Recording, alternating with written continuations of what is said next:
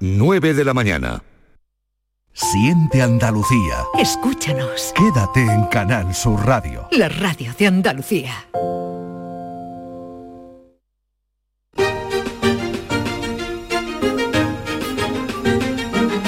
En Canal Sur Radio, Días de Andalucía, con Carmen Rodríguez Garzón.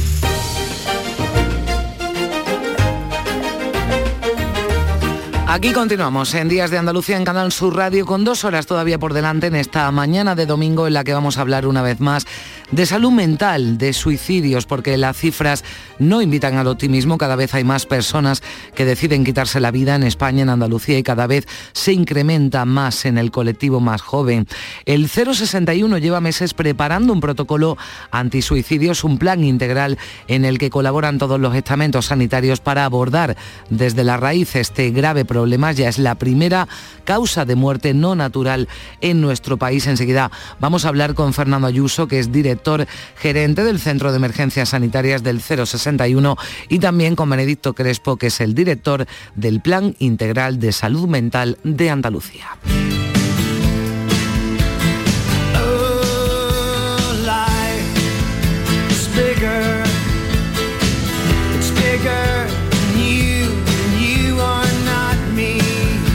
Y también hay un asunto que nos preocupa y nos ocupa aún más después del ataque perpetrado en Algeciras por un ciudadano marroquí que se encuentra detenido, ya saben, a la espera de declarar mañana lunes en la Audiencia Nacional tras asesinar al sacristán de la iglesia de La Palma.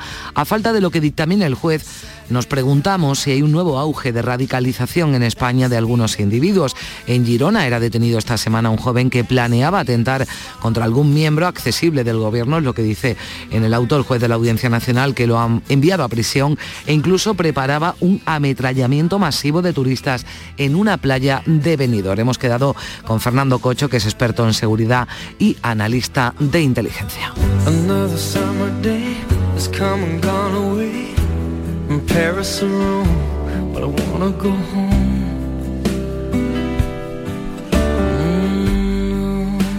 Y sobre vivienda, también hablaremos hoy en Días de Andalucía porque la subida de los alquileres es imparable. Un estudio del portal inmobiliario Fotocasa sitúa además a Málaga como la provincia donde más han subido los alquileres. Hay poca oferta y se complica la búsqueda de una vivienda, sobre todo en ciertas zonas. Pero además, ya que estamos con la vivienda, vamos a analizar una medida que han puesto en marcha en Canadá y es vetar la compra de viviendas a extranjeros.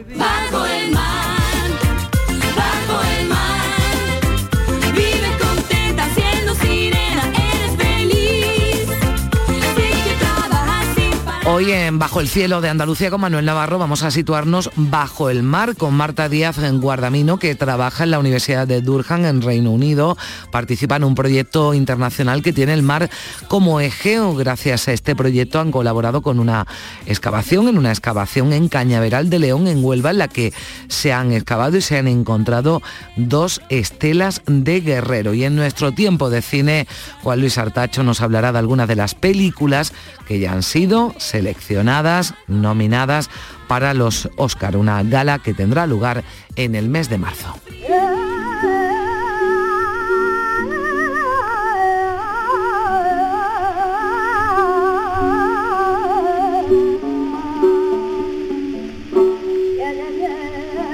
Y con Lourdes Galvez recordaremos a Paca Aguilera, la están escuchando, cantadora malagueña que a finales del siglo XIX e inicios del XX tuvo mucha fama. Era habitual verla actuar en los cafés cantantes de Sevilla, Málaga y Madrid.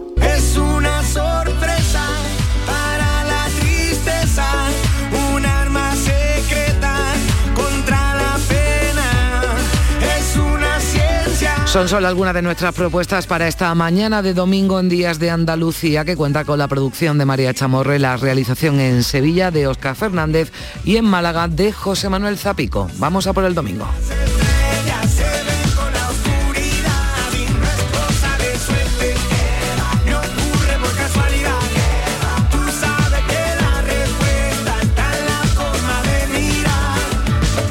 En Canal Sur Radio, Días de Andalucía, con Carmen Rodríguez Garzón. Chano, ¿nos disfrazamos de factura de la luz para asustar al personal? ¡Tequilla! Con Hogar Solar ahorras tanto que eso ya no da yuyu. ¿Hogar Solar? Claro, no como mi cuñado Alfonso que riega todos los días una lámpara creyendo que le va a crecer una planta fotovoltaica. Hogar Solar, la luz que te ayuda a ahorrar. Ahora mismito voy a ponerme yo la plaquita. A los que lo hacéis porque os cae bien el vendedor. ¿Qué pasa, Manuel? O porque sabéis que estás echando una mano. O porque le ha tocado a tu amiga. Y si le ha tocado a tu amiga, ¿por qué no te va a tocar a ti? A ver. A todos los que jugáis a la 11. ¡Bien jugado! Porque hacéis que miles de personas con discapacidad sean capaces de todo. A todos los que jugáis a la 11. Bien jugado. Juega responsablemente y solo si eres mayor de edad. Este domingo tenemos de todo en la gran jugada de Canal Sur Radio. El Málaga vuelve a jugársela en Gijón ante el Sporting. Tenemos toda la jornada de Primera Federación Andaluza. El Real Madrid Athletic Club de Bilbao. Y en baloncesto, la jornada ACB con el Unicaja Málaga, Valencia y el Zaragoza Betis. Síguenos en directo desde las 3 de la tarde en la gran jugada de Canal Sur Radio con Jesús Márquez. Más Andalucía. Más Canal Sur Radio. En Canal Sur Radio, Días de Andalucía, con Carmen Rodríguez Garzón. Sé de los fantasmas que habitan en ti, del pozo frío y oscuro del que no logras salir, de los cristales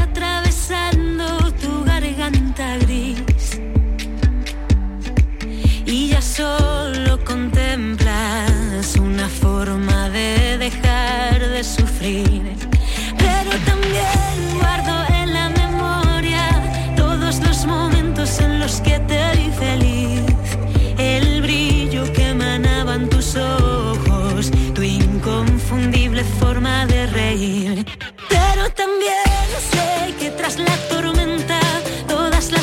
Es un asunto que ya hemos abordado aquí en Días de Andalucía, pero si podemos ayudar a prevenirlo, trataremos las veces que haga falta. Hablamos del suicidio, porque cada 14 horas una persona se quita la vida en Andalucía. 849 se suicidaron en el año 2021. Las cifras de suicidios entre las personas más jóvenes se van incrementando cada año y ya es la primera causa de muerte no natural por encima de los accidentes de tráfico. Este año 2023 el 061 va a contar con un protocolo de actuación ante las conductas suicidas. Vamos a hablar de ello con Fernando Ayuso, director del Centro de Emergencias Sanitarias del 061. ¿Qué tal, Fernando? Muy buenos días.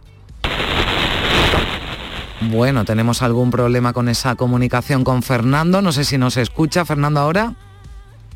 No, pues parece que se ha cortado esa eh, comunicación. Ahora intentaremos eh, recuperarla. Nos hablará de esos eh, meses de trabajo para poner en marcha ese protocolo. Ahora hablaremos con Fernando Ayuso. Han sido meses de trabajo de coordinación entre los distintos servicios de salud y de emergencias sanitarias para intentar frenar esta espiral. Un trabajo en el que se ha implicado la Escuela Andaluza de Salud Pública y en el que también han colaborado de forma activa y constante desde el Plan Integral de Salud Mental de Andalucía. Vamos a saludar mientras recuperamos esa comunicación con Fernando Ayuso al director del Plan Integral de Salud Mental de Andalucía, a Benedicto Crespo. ¿Qué tal? Muy buenos días. Hola, buenos días. Bueno, es sin duda un problema grave que hay que abordar desde la raíz, de ahí que nazca este protocolo que intenta detectar lo antes posible las eh, conductas suicidas. Entiendo que si se localizan los primeros indicios es más fácil, y entiéndamelo de fácil, actuar ¿no? sobre esa persona. Bueno, yo como, como bien como bien apuntas, yo creo que el suicidio y afortunadamente se está hablando mucho de suicidio. El suicidio es un problema de salud pública, las cifras son alarmantes, el aumento no es muy muy grande en estos eh, es progresivo, pero lo que es preocupante es que no seamos capaces de di- di- disminuir el número, ese es el gran problema, es decir, que, no somos capaces de controlar esos números altos.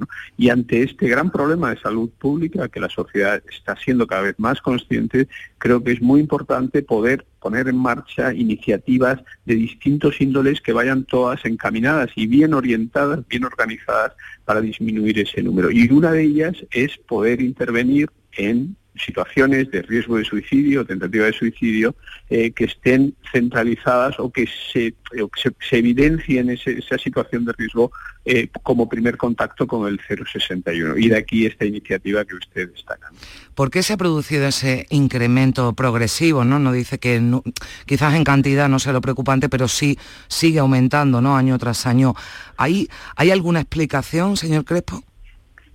Bueno, yo creo que, realmente el, suicidio, las tentativas, los, los intentos de suicidio que vemos siempre debemos tener una visión multicausal, es decir, son muchas causas y no en todos los casos se concurren las mismas causas. Yo creo que esto es fácil de entender, ¿no? Es decir, que uno puede tener conocimiento de un suicidio donde pasó una o pasó otra. Pero en, esa visión amplia, que creo que es eh, muy importante tener, lo que sí debemos detectar cuáles son las causas más frecuentes o las causas que están teniendo un impacto mayor en que aumente ese número. Y desde luego eh, lo que estamos viendo es que este aumento está muy asociado, por ejemplo, en determinadas edades, ¿no? Es decir, el suicidio, podemos focalizarlo, el, gran aumento de, intentos de suicidio, de, suicidio consumado en edades jóvenes y, el, aumento, ¿eh? el aumento, no, no, no, no los números brutos, es decir, que el aumento en, personas jóvenes y en personas mayores. ¿no? En personas mayores son las que más, varones de edades avanzadas son los que más cometen suicidio. ¿no? Pero lo que hemos visto es un gran aumento gran aumento en relativo en personas menores de edad. Ahí es donde ha habido un aumento mayor de las tentativas de suicidio. Y ahí, dentro de las causas, eh, el COVID, el aislamiento, la ruptura en todo lo que son las estructuras sociales de relación, todo esto está, está teniendo un, mm. impacto claro. Y, ahí donde pone usted el foco ahora mismo en esas edades jóvenes, que sin duda eh, un dato preocupante, ¿se está haciendo algo, por ejemplo, a, a, nivel escolar con esas enfermeras, ¿no? También eh, de referencia, ¿no? Que hay en los centros escolares precisamente para, para detectar, ¿no? Cualquier indicio entre, entre los niños.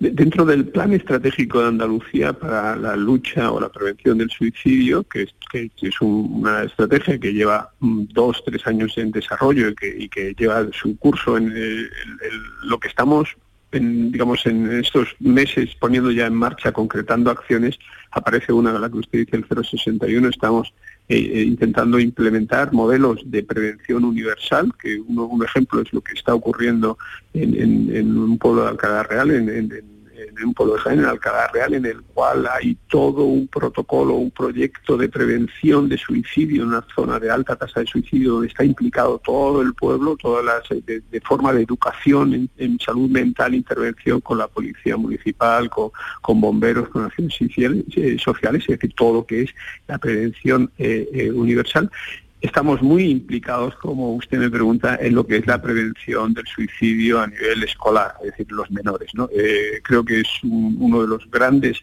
focos en el cual tenemos que poner nuestro trabajo y es el evitar o el prevenir que existan conductas eh, suicidas en, el ámbito escolar. Y para esto estamos también trabajando muy estrechamente con educación y, eh, como usted dice, formando a las enfermeras de referencia para poder tener cuanto más, digamos, cuanto más personas cuanto más herramientas disponibles en ese entorno escolar que nos permitan detectar el riesgo de intervenir precozmente para evitar consecuencias que, no, que no, deseamos. Sí, en este protocolo del 061 que llevan eh, meses eh, abordando y trabajando en ello, es importante también eh, actuar, decíamos al principio, desde la raíz, por ejemplo, desde Salud Responde, ¿no? una persona que, que acude a, un, a una consulta de, de, atención primaria, pero, pero para detectar esto, señor Crespo, entiendo que también hace falta una formación por parte de los trabajadores sanitarios. ¿Qué se está haciendo en este sentido?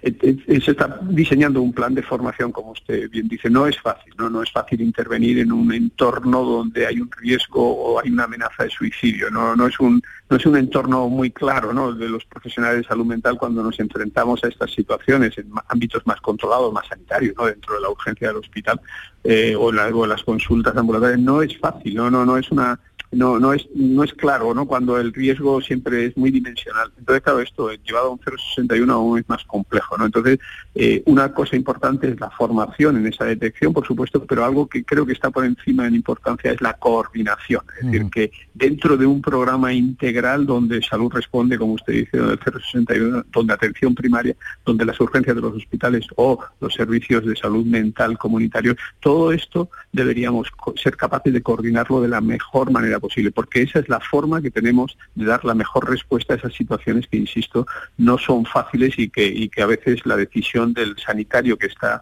que está afrontándola eh, la decisión no, tiene todos los elementos. Eh, si somos capaces de coordinar y que haya un protocolo donde cada uno sepa qué tiene que hacer en cada momento, seguramente seremos capaces de cubrir de una manera más completa y más integral esas necesidades y que eh, entiendo que seremos más exitosos en esa en bajar esa mm. tasa de, intentos o de suicidio consumado. Y ya para terminar, señor Crespo, la, la salud mental, bueno, desgraciadamente no ha estado durante años en las prioridades ¿no? de las instituciones de los eh, servicios eh, sanitarios. Esto está cambiando porque yo entiendo que se quiere y se puede avanzar aún más. Yo, la respuesta va a ser muy, muy categórica. Eh, ha cambiado radicalmente.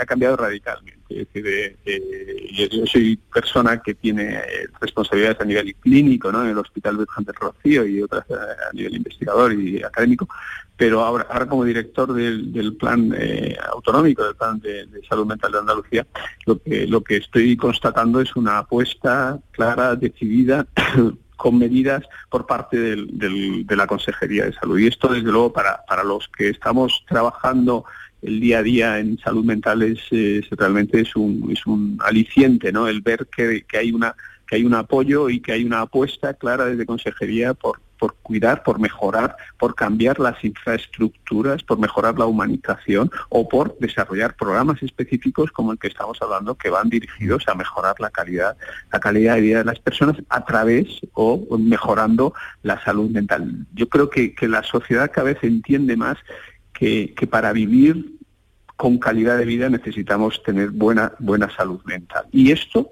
esto en contra de, perdón que me estoy extendiendo la respuesta, pero en contra de lo que ocurre en unos modelos más sanitarios, más médicos. Uno, eh, los, los que nos estén escuchando entienden que tal como vamos cumpliendo años empezamos a tener más achaques, ¿no? Mm. Empezamos a decir, no, es que ya empiezan las las goteras, ya empezamos que si la rodilla...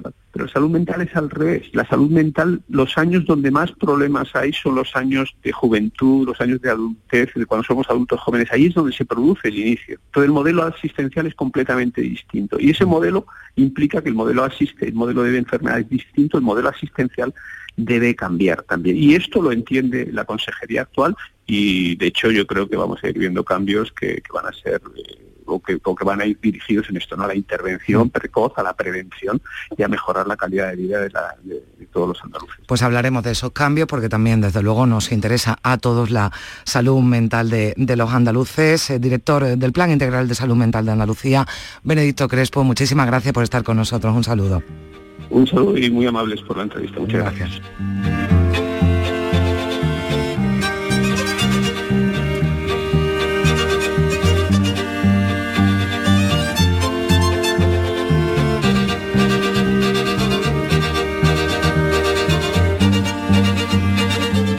Seguimos a las 9 y 18 minutos hablando de suicidio, de ese protocolo puesto en marcha por el 061 que se va a aplicar en este 2023. Ya hemos recuperado la comunicación con Fernando Ayuso, director del Centro de Emergencias Sanitarias del 061. ¿Qué tal? Buenos días.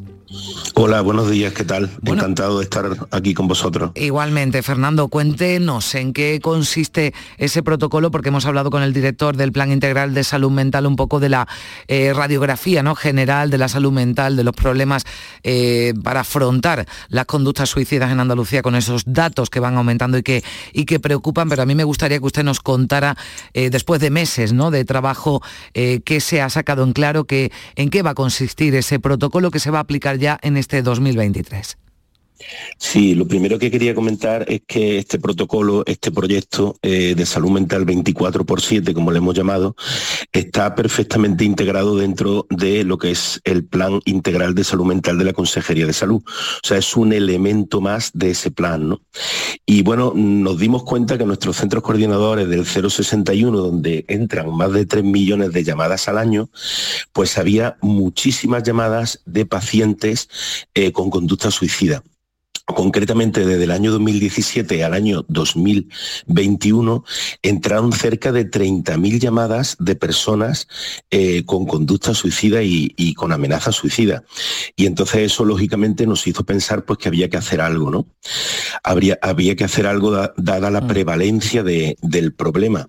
Y entonces pues nos pusimos a trabajar con el plan eh, de salud mental de la consejería eh, sobre todo lo que más nos preocupaba era la formación de todos y cada uno de los profesionales, del profesional médico, eh, enfermero, técnico, los gestores de los centros coordinadores, que es muy importante que estén formados para que sepan atender de manera eficiente y eficaz estas llamadas y lógicamente eh, tratar de mejorar la coordinación.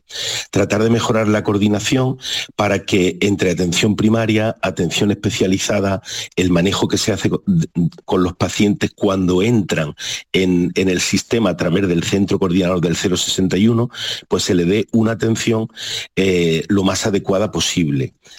Mm. Eh, mm, claro, porque igual que ocurre con otras eh, enfermedades, ¿no? Como el ictus o un infarto, que tiene su propio código, lo que se establece, ¿no? También dentro de ese protocolo es uno específico, ¿no, Fernando, para las conductas suicidas? Porque en los códigos ictus, infarto, bueno, pues se va dando, ¿no? Mientras llega eh, el, equipo de emergencia al paciente que llama o al familiar que llama, se le van dando unas pautas, ¿no? A seguir. En este caso también se establece un código, ¿no? Una, una, unas pautas ya preestablecidas. Sí, eh, claro, eh, de la misma forma que el ictus, el infarto, la parada cardiorrespiratoria eh, son patologías tiempo dependientes y por eso tienen un código, pues el código suicidio también lo, lo, va a tener. también lo va a tener porque lógicamente hay que saber actuar con prontitud, con rapidez y, bueno, hacer un, manejo adecuado de, estos pacientes. Y otra cosa muy importante mm. es identificar a los pacientes de riesgo y ahí es donde entra Salud Responde. Eh, identificamos a los pacientes de riesgo que de alguna forma pues eh, el médico de, familia o el, o el, especialista que trate a este paciente establece cuáles son esos pacientes de riesgo para que a nosotros cuando nos entre en el 061 se dispare una alarma, una alerta que nos identifique a ese paciente y para que este tipo de pacientes sean también seguidos de manera proactiva desde Salud Responde, haciéndole llamadas periódicas para ver cómo se encuentra, hablando con sus familiares, hablando con él, para tratar de esa manera pues de evitar que ese paciente tenga recaídas, eh, haciendo un control de si se toma la medicación, todo este tipo de cosas, ¿no? Mm. Por eso es muy importante también el papel de salud responde dentro de eh, este proyecto. Mm. Claro, eh, con, esa alerta ¿no? Que, indica que, como usted nos decía, que ese paciente tiene una conducta o ha presentado ¿no? en otras ocasiones alguna conducta suicida, se establece además eh, también o se, se incluye ¿no? el teléfono de un familiar también por si hubiera eh, que, avisarlo. ¿Cómo se actúa? si se recibe ahora mismo en el 061 una llamada alertando de una amenaza de suicidio. Bueno, pues eh, e, este tipo de llamadas, lógicamente, por el riesgo que tiene de que, bueno, de que esa amenaza se consume, pues tiene un tratamiento muy especial. Primero, hemos revisado todos los protocolos que había hasta la fecha en nuestro centro coordinador. Eh, se ha revisado eh, todos los procedimientos de actuación sobre este tipo de pacientes. Y evidentemente, cuando entra una llamada, pues se pone en marcha, como usted bien decía antes, el código suicidio. se manda un equipo médico porque un paciente de estas características siempre debe ser valorado por un equipo médico, eh, que en unas ocasiones es un equipo del 061 y en otras ocasiones pues puede ser un equipo eh, de un servicio de urgencia de atención primaria. Eh, y una de las cosas que contempla este proyecto es poder contactar con un psiquiatra, con un psiquiatra que se encuentre, bueno, localizado, para que si de alguna manera los equipos médicos necesitan hacer alguna consulta, si ven adecuado que esta, eh, este especialista hable directamente con el paciente. Eso es algo muy importante que se va a poner en marcha en este, en este proyecto. Tener un especialista localizado por si su eh, actuación pues, se, viera, se viera necesaria. Mm. Hay una preocupación, y lo hablábamos antes también con Benedito Crespo, por la población más joven. Dentro de, la experiencia ¿no? de, en el Centro de Emergencias Sanitarias del 061, han detectado también que esas llamadas alertando de esas amenazas, de esas conductas suicidas se da cada vez más entre una población joven.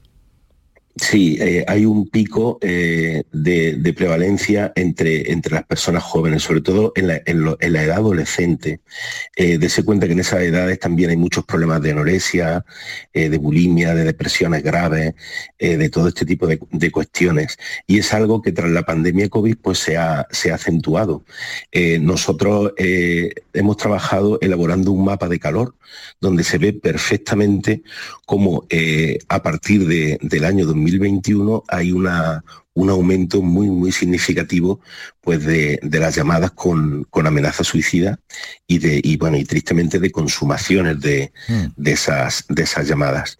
Por eso es muy importante la actuación coordinada y conjunta de todos, o sea, de atención primaria, de 061, de urgencia de atención primaria, de, la atención especializada, lógicamente, y en eso, y en eso estamos trabajando.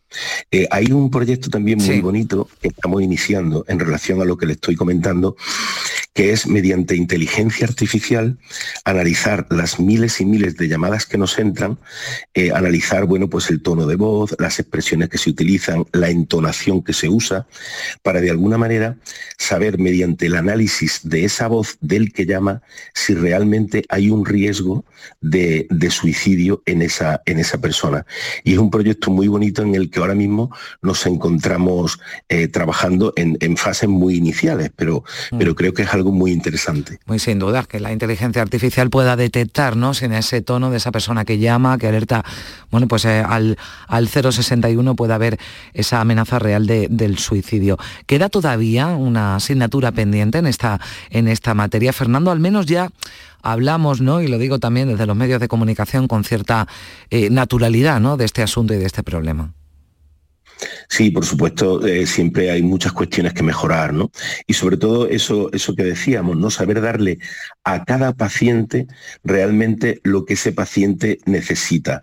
Eh, y, lógicamente eh, hacer, como ya hemos comentado, una perfecta coordinación entre todos los estamentos sanitarios, donde cualquier intervención que se haga sobre el paciente, pues quede reflejada en su historia clínica, para que cuando el paciente pues, haga una visita a su médico de familia o al, o al, o al, especialista, pues eh, se vea que ese paciente ha llamado al 061, que ha habido una actuación de los equipos de urgencia de atención primaria en su domicilio atendiéndolo, eh, para que esa cadena asistencial pues funcione de la, de la forma más eficiente posible. Y eso es algo fundamental de los que, estos, mm. de los que este tipo de pacientes pues se puede beneficiar. Pues le deseamos el mayor de los éxitos porque eso significará de todas formas, Fernando, con que se pueda evitar, ¿no? Solo uno de los, casos ya eh, sin duda, ¿no? Será un éxito, pero entendemos que este protocolo lo que trata es de que esas cifras se reviertan, de que podamos decir dentro de unos meses, ojalá que desciende el número de, suicidios, eh, de personas que se quitan la vida en Andalucía. Muchísimas gracias por, por atendernos, Fernando Ayuso, director del Centro de Emergencias Sanitarias del 061. Muchísimas gracias, ha sido un placer. Gracias. Bueno, también vamos a recordar que hay un número, el 024, que funciona desde mayo del pasado año, un teléfono de atención para prevenir suicidios, un servicio gratuito y accesible para todo el mundo que gestiona la Cruz Roja tras llegar a un acuerdo con el Ministerio de Sanidad. Atendieron eh, miles de llamadas solo en los seis primeros meses de funcionamiento de este teléfono, 55.000 llamadas a este 024, 9 y 28 minutos.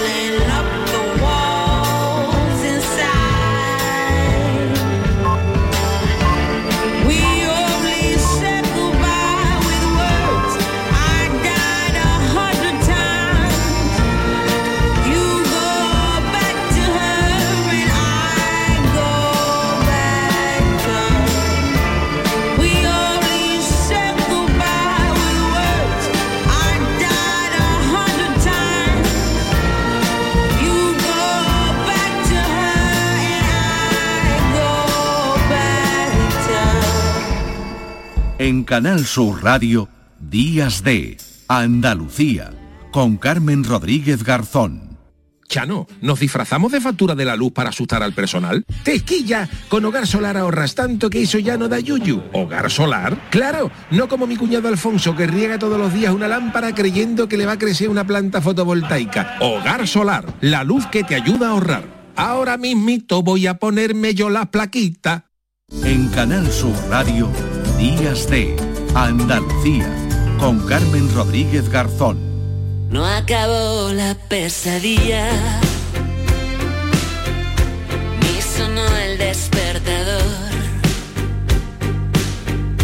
Todos buscan la salida del pasaje del Pues una auténtica pesadilla lo que vivíamos esta semana con noticias como la que llegaba desde Algeciras el miércoles por la tarde. Eh, la Audiencia Nacional ha abierto ya una investigación por presunto ataque terrorista tras el asesinato de una persona, un sacristán, y varios heridos en diferentes iglesias de Algeciras, en la provincia de Cádiz, ocurridos pocos antes, poco antes de las 8 de esta tarde. El fallecido, como decimos, es el sacristán de la iglesia de La Palma, ubicada en la céntrica Plaza Alta de esta localidad, un lugar muy concurrido habitualmente. Según las informaciones... Pues esto no, lo contábamos el miércoles por la tarde y en Gerona ocurría también esto otro esta misma semana. El yihadista detenido en Gerona había manifestado en diversos grupos de propaganda en favor del Daesh su pretensión de atentar en España contra algún objetivo individual accesible asociado a los gobiernos español o marroquí, o bien contra intereses judíos. Y desde Almería también hace unos días nos contaba esto Antonio Hermosa. Los dos presuntos yihadistas detenidos hace dos días en Santa María del Águila en el Ejido pasan hoy a disposición del Juzgado Central de Instrucción número 4 de la Audiencia Nacional. Fueron detenidos en la calle Bilbao de la barriada de Santa María del Águila. Pues son temas que nos ocupan, que nos preocupan, de los que venimos hablando durante los eh, últimos días, sobre todo con ese caso eh, trágico en Algeciras, ese ataque contra iglesias de esta localidad gaditana que terminó con esa persona fallecida, el sacristán de la iglesia de La Palma, y también cuatro heridos. A falta de lo que determine el juez de la Audiencia Nacional, que previsiblemente tomará mañana declaración al detenido por el asesinato de Diego Valencia, el caso se está llevando como un delito de terrorismo, así que esto nos añade más inquietud sobre lo ocurrido. Hemos quedado con Fernando Cocho, analista de inteligencia y riesgos para la seguridad. Fernando Cocho, ¿qué tal? Muy buenos días. Buenos días, señor Cocho. Bueno, pues eh, hoy parece que también nos están dando algún problema los teléfonos. Vamos a intentar recuperar esa comunicación con Fernando Cocho, con el que vamos a analizar no solo lo ocurrido en Algeciras, también en Girona, sino lo que eh, está ocurriendo, por ejemplo, en Israel. Le vamos a preguntar por ello. Queremos saber si hay una amenaza una amenaza, una nueva amenaza con lobos solitarios, con individuos que se están radicalizando, como parece que ha ocurrido en Girona, donde les veníamos contando. Además esta mañana ese individuo detenido en Girona que tenía planes para objetivos accesibles del gobierno español y marroquí, así lo decía en su auto de prisión el juez Ismael Moreno, y también tenía planes para ametrallar, para disparar de forma indiscriminada contra turistas en una playa de Benidorm. Ahora sí, podemos escuchar a Fernando Cocho, analista de inteligencia y riesgos para la seguridad. ¿Qué tal? Buenos días. Hola, buenos días. Bueno, por lo que sabemos a esta hora, eh, Fernando, ¿usted considera que lo ocurrido en Algeciras es un caso de, terrorismo? ¿Es un lobo solitario? Bueno, eh, es un caso de terrorismo en tanto que el juez, al contemplar lo que la jurisprudencia dice en torno a los ataques de odio eh, con motivación religiosa, se clasifica como tal como, como terrorismo. Pero no creo que sea un lobo solitario ni que sea tampoco eh, una persona que pertenezca a una ciudad yihadista y demás, puesto que no, no se ha podido comprobar, incluso en sus redes sociales, que tuviera verdaderos contactos que hubieran procedido a su radicalización, sino que esa radicalización, como otra mucha gente, pues la hace eh, escuchando, viendo eh, canales de Internet o canales de Telegram o información en Internet que eh, le ayuda o coayuda a, conseguir su radicalización. Mm. Pero no tenía un breve contacto con un imán que le dirigiera, con un captador, aparte de no proferir las palabras eh, adecuadas cuando va a matar al pobre sacristán, ni tampoco ir vestido como va vestido un salafista, un salafista, o wahabita, para, para luego pues, inmolarse. Llega a la policía y tira el machete, o sea, ni siquiera opone resistencia. Mm. Claro, no son las características ¿no? de un lobo solitario tal y como se, se conoce, por lo que sí hay es un, eh, un proceso, ¿no? Parece de radicalización expresa. Eso sí, es un proceso de radicalización motivado al parecer, falta autopsia eh, forense de, su, de su cuerpo y demás, porque se ha probado, entre otras cosas, eh, la prisión, para saber si tenía o no tenía el uso de sustancias psicotrópicas o combinada con drogas, parece que tuvo un problema, un posible brote psicótico, porque antes se, se drogaba y luego se han encontrado un montón de pastillas que podían haber conseguido, bueno, pues que esta persona perdiera la cabeza, cosa que por otro lado no justifica en ningún caso lo que ha hecho, evidentemente, pero sí lo explica. Eh, esta persona eh, vivía en un estado lamentable, un estado eh, en un estado, ¿cómo decir, marginal, y en su propio estado marginal sus compañeros decían que se había vuelto mm, loco, no, no, no, no, no entendían lo que hacía. El hecho de que no sea un atentado yihadista, que por tanto ninguna organización lo haya reclamado, eh, lo vemos en que esta persona va, insulta a la gente en la iglesia, dice que son gente que no que no tiene la verdadera fe, se marcha, discute, se marcha y entonces cuando empieza eh, la, terrible tragedia de, la sangre que, que este me ha provocado. Mm. Pero si hubiera sido un yihadista, hubiera cerrado las puertas de la iglesia y hubiera matado a todos los, aparte de intentar matar al cura o al policía sacristán, ha intentado matar al mayor número de infieles, según su opinión, que hay en la iglesia, es decir, mm. mujeres o lo que pillara por medio, y no lo ha hecho.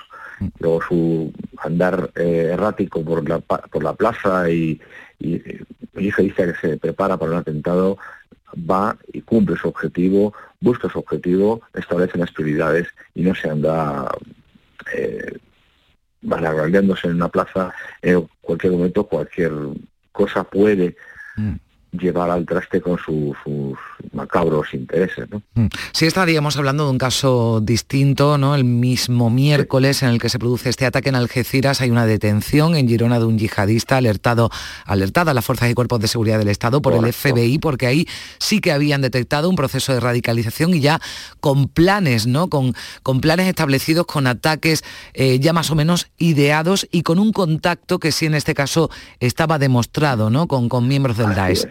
Así es, así es. En este caso sí ha habido un contacto con gente eh, radicalizada, había un, flujo de información permanente en redes sociales que había sido detectado por, por las fuerzas del Estado alertados por el FBI, que están, como nosotros, monitorizando permanentemente las redes sociales, que es algo muy complicado, y esa persona sí estaba preparada, adoctrinada y tenía en su en su casa eh, los suficientes eh, artilugios para hacer un atentado para entendernos coloquialmente por, por la expresión, pues como Dios manda, ¿no? Como, como, como mm. sus eh, radicalizaciones mandan. Y este sí, evidentemente es un no lobo solitario porque tiene eh, una infraestructura detrás, aunque sea telemática, digámoslo así, mm, pero sí, evidentemente es un yihadista. Porque el lobo solitario realmente es aquel que no tiene eh, ningún contacto y se radicaliza solo, es una concepción que se ha sacado de la famosa una bomber, ¿no? que durante 30 años, mm. pues aislado y sin hablar con nadie, tomaba decisiones puntuales, o el de las cartas, ahora bomba, que ha ido mandando, que se ha radicalizado solo y ya era radical y no tenía contacto como, tal. Eso sí es estrictamente un lobo solitario. Mm. No es el que actúa en, de manera individual, sino el que actúa de manera individual sin contactos. Este yihadista que se ha detenido actuaba de manera individual porque si lo marca las últimas directrices de, de los atentados yihadistas, es decir, cualquiera en cualquier momento para evitar ser detectados por ser más de una o dos, tres, cuatro personas, una célula muy pequeña, pues eh, le llamamos coloquialmente lobo solitario, pues porque va solo, pero no porque detrás no tenga una red. Mm. Eh, Hay un auge de nuevo, eh, eh, entiende usted, Fernando, la captación de, individuos por parte del Daesh o de otros grupos terroristas a través de las redes sociales o del Internet oscuro, ¿no? del, que, del, que, del que se habla. Se está produciendo un auge porque entiendo que también eh, que hay una vigilancia ¿no? de la que no se informa habitualmente, ¿no? de ahí que ese control se haga también más intensa por las fuerzas de seguridad. Esto no ha parado en estos, en estos últimos años, desde que se produjeron esos grandes atentados terroristas. No, no ha parado. No ha parado y si vamos a al, histórico de las detenciones policiales, y por policías entiendo también policías autonómicas, ¿no? Mossos de escuadra, chancha o, policía foral, eh, hemos visto que ha habido un aumento muy grande. Porque somos el país que más yihadistas eh, radicalizados, gente radicalizada a punto de cometer atentados o eh, preparándose para ello, ha tenido en todo el mundo. ¿vale? Y, evidentemente no es que haya un auge, sino que la policía siempre ha estado más o menos eh, atenta y cada vez con más intensidad ha logrado infiltrarse, encontrar los canales de difusión, a pesar de las pocas eh, pocos recursos que la administración pública dota a las fuerzas y con voluntad y trabajo pues eh, los detecta muy no muy rápidamente pero sí eficazmente y en este caso la ayuda del FBI que tiene unos sistemas muy importantes pues de, control de redes sociales básicamente pues ha logrado una acción conjunta de un, radical y eso es lo que es.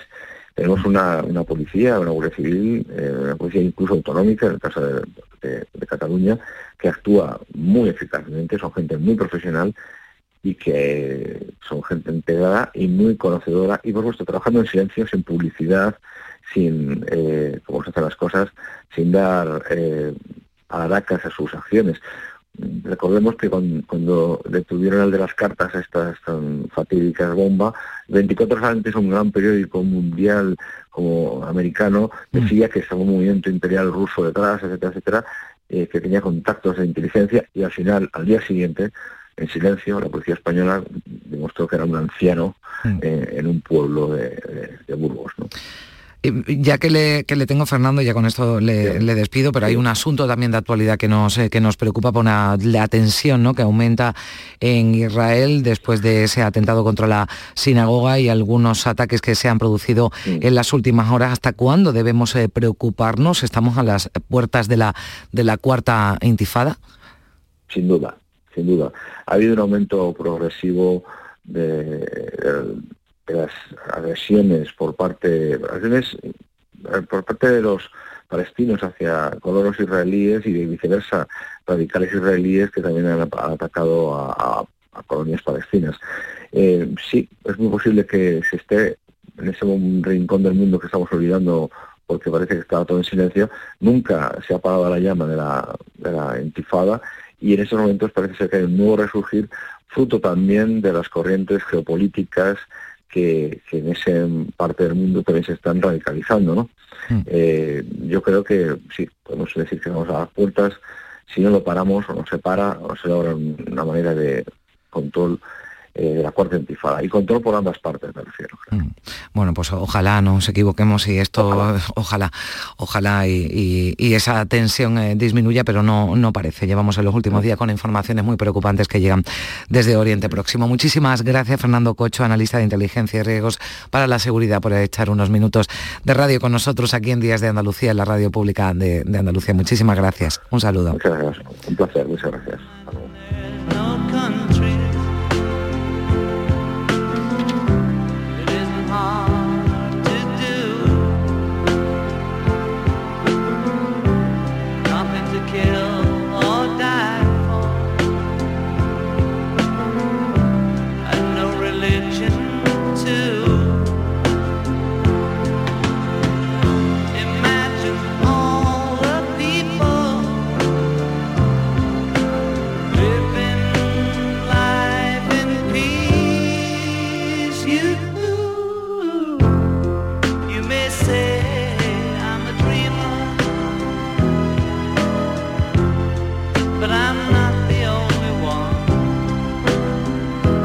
En Canal Sur Radio, Días de Andalucía, con Carmen Rodríguez Garzón. Escuchas Canal Sur Radio en Sevilla. Si necesitas un electrodoméstico, ¿por qué pagar de más en grandes superficies? Ven y paga de menos en Tiendas El Golpecito. Tus primeras marcas al mejor precio y una selección de productos con pequeños daños estéticos con descuento adicional y tres años de garantía. Tiendas El Golpecito. Ahorra hasta el 50% en tus electrodomésticos. 954 100 193 y tiendaselgolpecito.es. ¿No conoces todavía Canal Sur Podcast? Descubre nuestra nueva plataforma digital de contenidos especializados, exclusivos, de producción propia. Como Desaparecidos, un espacio presentado por Patricia Torres que da voz a las necesidades de los familiares de personas desaparecidas, con el seguimiento informativo de desapariciones actuales y antiguos casos para evitar el olvido. Canal Sur Podcast. La tuya. Toda Andalucía y toda tu radio van contigo, cuando quieras y donde quieras. Porque la app de Canal Sur Radio tiene todas nuestras cadenas, con todos los programas que te gustan, las emisiones en directo y tus podcasts. En casa, en el trabajo, haciendo deporte, de compras, paseando. Descárgatela. Tienes todo Canal Sur Radio, Radio Andalucía Información, Canal Fiesta, flamencoradio.com y Canal Sur Radio Música para Toda Andalucía y toda tu radio van contigo. Más Andalucía. Más Canal Sur Radio. Días de Andalucía. Con Carmen Rodríguez Garzón. Canal Sur Radio. Bajo el cielo de Andalucía.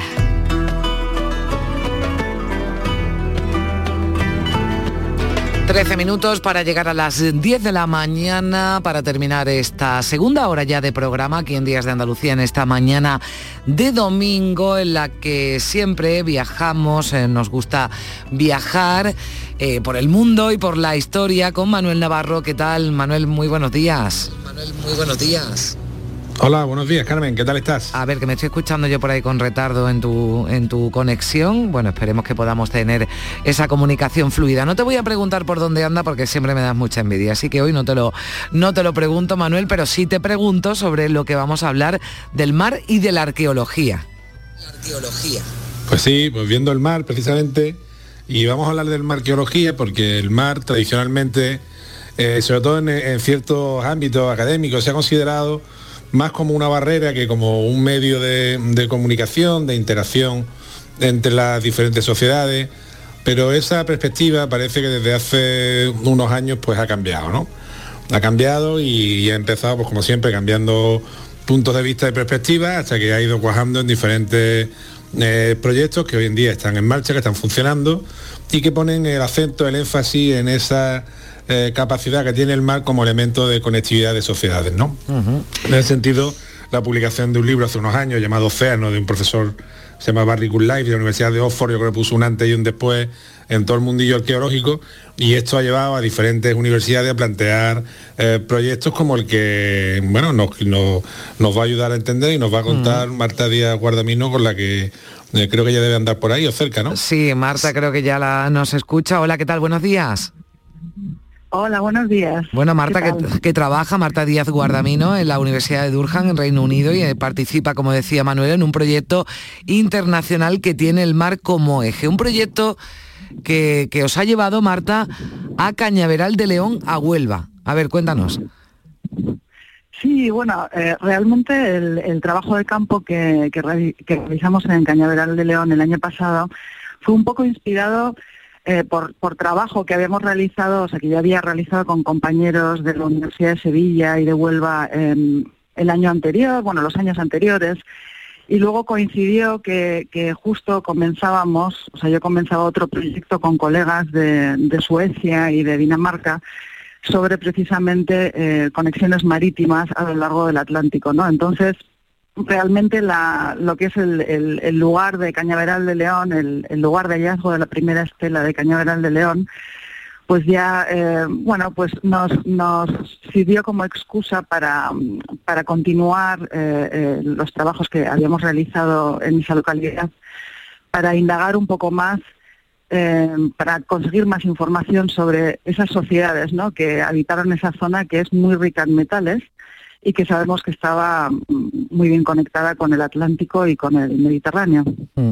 Sí, Manuel, se han, hallado dos estelas ¿no? de, Guerrero, que ahora eh, también Marta nos, nos, hablará de ello. Y con, son dos estelas que además se han encontrado, dos estelas, dos losas ¿no? de piedras en la que se representa bueno, pues a, un, a un soldado, ¿no? a un eh, rodeado de, de, sus armas, ¿no? porque hablamos de estelas de Guerrero, pero a mí me gusta que nos detengamos y que expliquemos de lo que estamos hablando ¿no? para nuestros oyentes las estelas de Guerrero son una... No, Marta, tú, por favor. Sí, sí. Sí, bueno, como quieras, ¿eh? Vamos, que, bueno, la primera estela que se encontró en Cañaveral eh, no, es, eh, no es del tipo de Guerrero, o sea, es más una estela que tiene otro tipo de elementos, no tiene una especie de tocado, hay un cuerpo humano representado y luego hay una serie de elementos como por ejemplo pues un, un peine o un broche o incluso un espejo pero también es una figura que está, está aderezada con elementos que normalmente se asocian a las estelas que normalmente se conocen como estelas diademadas. Entonces, lo, lo que tiene muchísimo interés de Cañaveral es que el año pasado encontramos una estela de guerrero, ¿no? Que mm. las estelas de guerrero normalmente tienen pues la, la representación de, de, un guerrero, ¿no? O bueno, una, un, una persona que interpretamos como guerrero porque está rodeado de, toda la parafernalia típica guerrero de las del bronce, ¿no? Como pueden ser pues espadas, eh, escudos o cascos. Aunque en el caso de Cañaveral, bueno, pues el tipo de representación eh, es un poquito diferente. O sea, parece que tiene un, un elemento en la cabeza, un, casco con posibles cuernos, tiene también una espada, luego también hay una un arco con flecha, y cosas así. Bueno, Manolo, igual quieres añadir algo.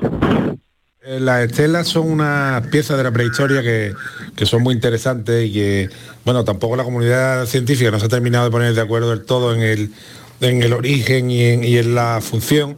Hay quien dice que son elementos de marca territorial, otros que son funerarias, eh, otros que son simples representaciones humanas. Eh, estelas aires de desde muy antiguo, desde mucho antes de las cronologías de estas de Cañaveral del León. Hay estelas del principio del Neolítico probablemente y que se han reutilizado en grandes monumentos funerarios o en el Carcolítico también, ¿no? en la Edad del Cobre. Hemos visto estelas a lo largo de todo, el Mediterráneo. Son unas piezas bastante significativas, bastante esenciales en, el estudio de, la, prehistoria. En el Museo de Córdoba, por ejemplo, se puede ver una grandísima estela, que es la de Ategua, que es una piedra muy grande, con una representación eh, gráfica muy compleja. Entonces, parte de la gran discusión de estas, sobre estas estelas que solían ser piedras que se habían encontrado fuera de contexto arqueológico, ¿no? Y yo quiero que ahora Marta nos incida un poco en eso.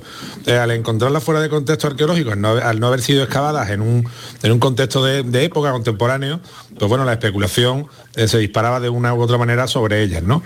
En el caso de las estelas de Cañaveral del León, eh, las que han aparecido en ese camino rural maravilloso, un paisaje francamente bonito, ¿no? Como esto de esa sierra de, Aracena. Eh, la posible ventaja que tenga el equipo de, eh, de, Marta y de Leo García San Juan es que eh, sí que hay un contexto arqueológico que puede ser estudiado y que puede ayudarnos a entender realmente cómo operaba el mundo de su época alrededor de estas estelas, ¿no, Marta? Sí, exacto. Sí, la cuestión es que, bueno, pues la mayor parte de estos monumentos han aparecido han aparecido fuera de contexto, han aparecido a lo largo de trabajos agrícolas, ¿no? Entonces era, era bastante difícil determinar cuál era el, punto exacto en donde habían sido desenterradas.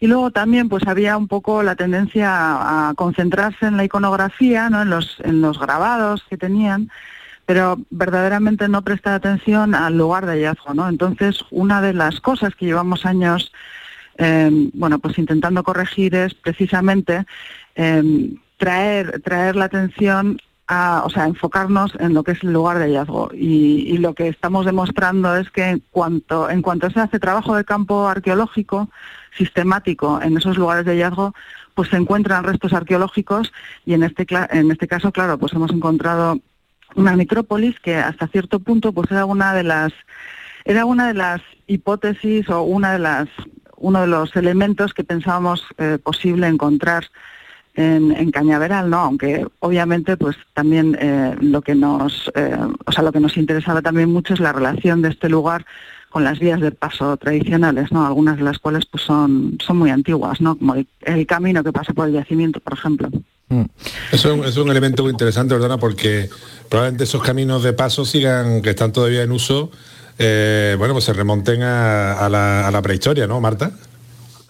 Sí, sí, exacto, que hay, caminos de estos, bueno, aparte que ha, habido también estudios muy interesantes em, estudiando lo que es la conexión de los monumentos megalíticos con, zonas de paso, ¿no? Entonces lo que se ve es que hay, hay claramente una, una interrelación entre vías de paso tradicionales, o sea, desde las cañadas, eh, las cañadas eh, de toda la vida, ¿no? que tienen su origen en época medieval, pero que a su vez pues tienen orígenes más antiguos, y todo este tipo de monumentos ¿no? que aparecen en el paisaje como megalitos y ahora pues también eh, también se ha visto ya desde hace tiempo con, con las estelas de Guerrero, por ejemplo, ¿no? Ya había investigadores, Marisa Ruiz Galvez y Eduardo Galán, ¿no? Ya propusieron hace muchos años la relación de estos monumentos con vías de paso. Entonces, realmente lo que, lo que se está viendo es que al final no es, no es solo vías de paso, sino que hay mucho más. O sea, que hay, hay, hay diferentes eh, dimensiones relacionadas con este tipo de monumentos, por ejemplo, con las estelas de Guerrero, y, y, son todas complementarias, ¿no? No es que fueran solo monumentos asociados a vías de paso y ya está, sino que eran monumentos, dos vías de paso que tenían eh, importante contexto arqueológico, ¿no? Pues ya puede ser una necrópolis o otro tipo de lugar de carácter especial, ¿no? Marta decía decía Manolo que no había que no había eh, digamos una unificación de criterios sobre la función que tenía estas estelas eh, de Guerrero o la estela diademada que se encontró antes también en este punto en Cañaveral de León, por lo que se ha hallado aquí en este punto de Huelva, por lo que eh, se ha localizado en otros puntos del planeta, podemos tener claro o tienes tu propia teoría sobre qué función tenían esas estelas y esa función, bueno, pues de, información de, eh, una, o, una, un, no sé, un, un sentir funerario, no sé, ¿qué, conclusión habéis llegado? Sí, bueno, pues ha habido eh, a lo largo de todos estos años de, investigación, ¿no? Porque ha habido investigación para casi más de un siglo sobre este tema. Eh, ha habido diferentes hipótesis, ¿no? Y pues en, en, una cosa en la que siempre todos hemos estado de acuerdo es que la, iconografía, o sea, las imágenes que contienen las estelas de Guerrero tienen un sentido funerario, ¿no? La diferencia era más eh, en relación con pues si estas estelas verdaderamente estaban señalizando tumbas o eran eh, o eran marcadores territoriales o eran eh, sí o señalizaban el paso por el paisaje y lo que se ve realmente es que este, estas diferentes funciones no tienen por qué ser excluyentes, sino que probablemente eh, fueron complementarias. Que vale, que es posible que no todas las estelas de Guerrero fueran originalmente mm, em, colocadas en contextos funerarios, pero que también se puede dar el caso de que había estelas funerarias que fueron creadas en ambientes funerarios para, para ser puestas allí, pues, marcando algunas tumbas, que además esos sitios funerarios pues estaban en zonas, en zonas de paso importantes. También eso yo creo que tiene que ser resaltado, ¿no? que a lo largo de la prehistoria monumentos de diferentes características, tanto megalitos como necrópolis de cistas, como, como estelas de guerrero, incluso medidas más antiguas, em, están asociadas a estas zonas de paso, aunque no sean em, caminos muy visibles en la actualidad, mm. Eh, son zonas importantes que articulan pues la visibilidad y el paso en, el paisaje, ¿no? En la mayor parte de los casos. Bueno, de ahí la importancia de esta, de esta excavación. Eh, Manuel Navarro, Marta Díaz Guardamino, muchísimas gracias por, eh, por, atendernos, por estar con nosotros y por, por vuestras explicaciones. Gracias, Marta, un saludo. Muchas gracias a vosotros. Manuel Navarro. Manuel Navarro que me escucho yo cuando te hablo también por ahí detrás. bueno, mejoraremos la comunicación la próxima semana. Un abrazo fuerte, Manolo. un abrazo a todos, un abrazo. a los pinos y amarillo a la Cerca del mar porque yo nací en el Mediterráneo. Nací en el Mediterráneo nací en el Mediterráneo.